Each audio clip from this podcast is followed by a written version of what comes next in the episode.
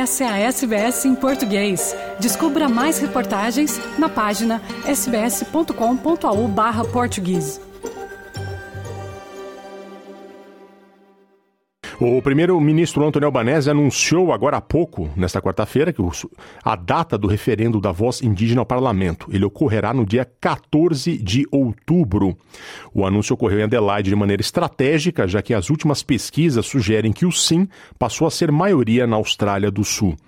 Este referendo quer saber da população australiana se ela aprova ou não a criação de um órgão consultivo composto por líderes indígenas ao parlamento, que não terá poder de veto, mas que poderá se manifestar sobre os assuntos que interessam aos povos originários do país. Esta é uma mudança constitucional, ou seja, os indígenas pela primeira vez apareceriam na Constituição australiana, como ocorre em outros países como Estados Unidos, Canadá e Nova Zelândia. O governo trabalhista é a favor e colocou o referendo como prioridade deste mandato. A coalizão entre liberais e nacionais é contra, mas há dissidentes entre os liberais. O Partido Verde apoia o sim. Para que seja aprovada a mudança constitucional, o referendo precisa vencer por maioria dupla, ou seja, precisa que a maioria da população vote pelo sim e também que a maioria dos estados escolha o sim.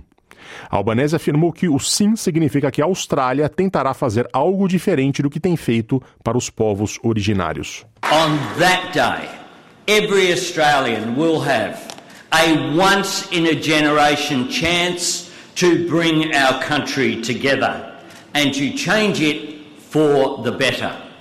To vote for recognition, listening and better results.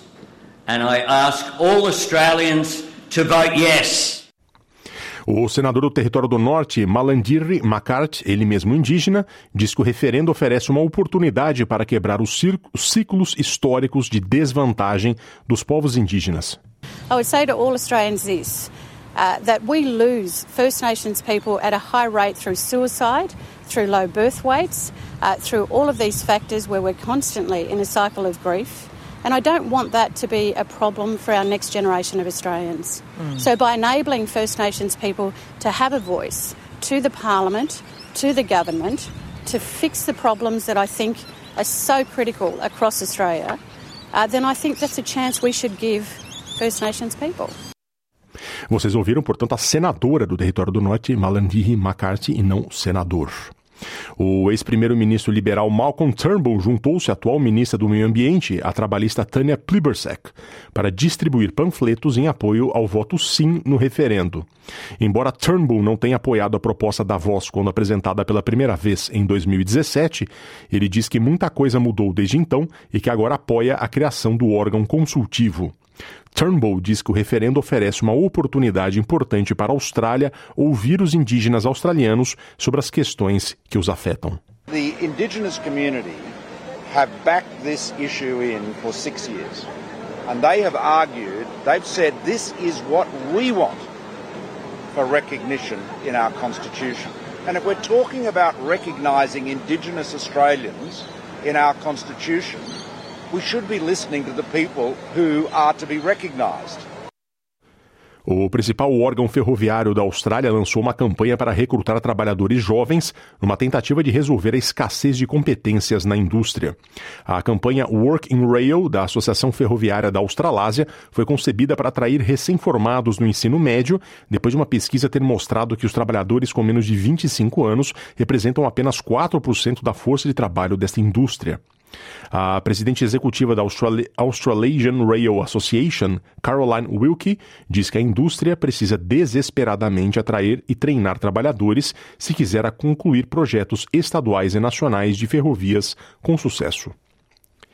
As defensoras da saúde feminina estão pedindo ao governo que implemente soluções para melhorar e manter o acesso à maternidade segura e de qualidade nas áreas rurais e remotas da Austrália. Mais de 70 especialistas em maternidade rural estão reunidas em Canberra para o Fórum Nacional de Serviços de Maternidade Rural. O grupo sugere uma reformulação dos serviços de saúde, mais investimento na mão de obra fora dos grandes centros e também na maternidade remota. A Comissária Nacional de Saúde Rural, Ruth Stewart, diz que um dos problemas nas áreas rurais e remotas da Austrália é o acesso das mulheres das primeiras nações a cuidados que respeitem suas culturas. We know that if um, care is not culturally safe, um, First Nations women are reluctant to seek um, care.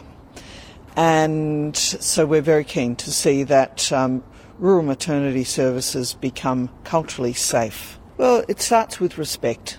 Respect for Aboriginal and Torres Strait Islander culture and to take seriously our First Nations women's requests A Tesla revelou planos para abrir quase metade de suas estações de carregamento para carros de outras marcas de veículos elétricos. 30 locais da Tesla Supercharger darão as boas-vindas a outros veículos como parte da expansão da empresa, com os carregadores localizados em Nova Gales do Sul, Vitória, Queensland, Austrália do Sul, Austrália Ocidental e ACT. A notícia chega dois dias depois do governo de Vitória anunciar o financiamento para outras 214 estações de carregamento em todo o estado. Prevê-se que o anúncio da Tesla poderá ter um grande impacto na compra de veículos elétricos na Austrália, onde o aumento dos números de vendas deu lugar a preocupações sobre a disponibilidade de infraestrutura de carregamento. No esporte, a seleção da Austrália se recuperou na Copa do Mundo de Basquete. Os Boomers, como é chamada a equipe, bateu o Japão por 109 a 89, selando seu caminho para a segunda fase. Uma derrota surpreendente para a Alemanha no domingo significou que a Austrália, atual número 3 do mundo no ranking da FIBA, teve que vencer os anfitriões em Okinawa para evitar cair na desclassificação. O Campeonato Mundial é disputado simultaneamente no Japão, na Indonésia e nas Filipinas. O jogador Chaver Cooks foi o melhor da partida com 24 pontos e 14 rebotes. No Brasil, o ex-ministro do Meio Ambiente, Ricardo Salles, se torna réu por exportação ilegal de madeira aos Estados Unidos. Quem traz as informações é o repórter Gabriel Brum, da Rádio Nacional de Brasília. O ex-ministro do Meio Ambiente de Jair Bolsonaro, Ricardo Salles, se tornou réu no processo que investiga a exportação ilegal de madeira para os Estados Unidos. A denúncia feita pelo Ministério Público Federal foi recebida pela Justiça Federal do Pará. O ex-presidente do IBAMA, Eduardo Bin, e outras pessoas também foram denunciados. Salles é acusado de criar no IBAMA condições favoráveis para a defesa de interesses privados contra o interesse público com a nomeação de servidores. As pessoas nomeadas não tinham capacidade técnica técnica para ocupar cargos estratégicos do IBAMA relacionados à fiscalização. Os procuradores também citam que, segundo a Polícia Federal, as cúpulas do Ministério do Meio Ambiente e do IBAMA manipularam pareceres de normas e documentos. Para o MPF, os atos foram claramente praticados para favorecer empresas que exportaram ilegalmente madeira nativa no Pará. Salles teria inclusive se reunido com representantes dessas madeireiras. O ex-ministro, que hoje é deputado federal pelo PL de São Paulo, ironizou a denúncia, afirmando afirmou que os procuradores o denunciaram contrariando as conclusões do delegado do caso e escreveu que a seriedade e imparcialidade do judiciário demonstrarão a falácia ali contida.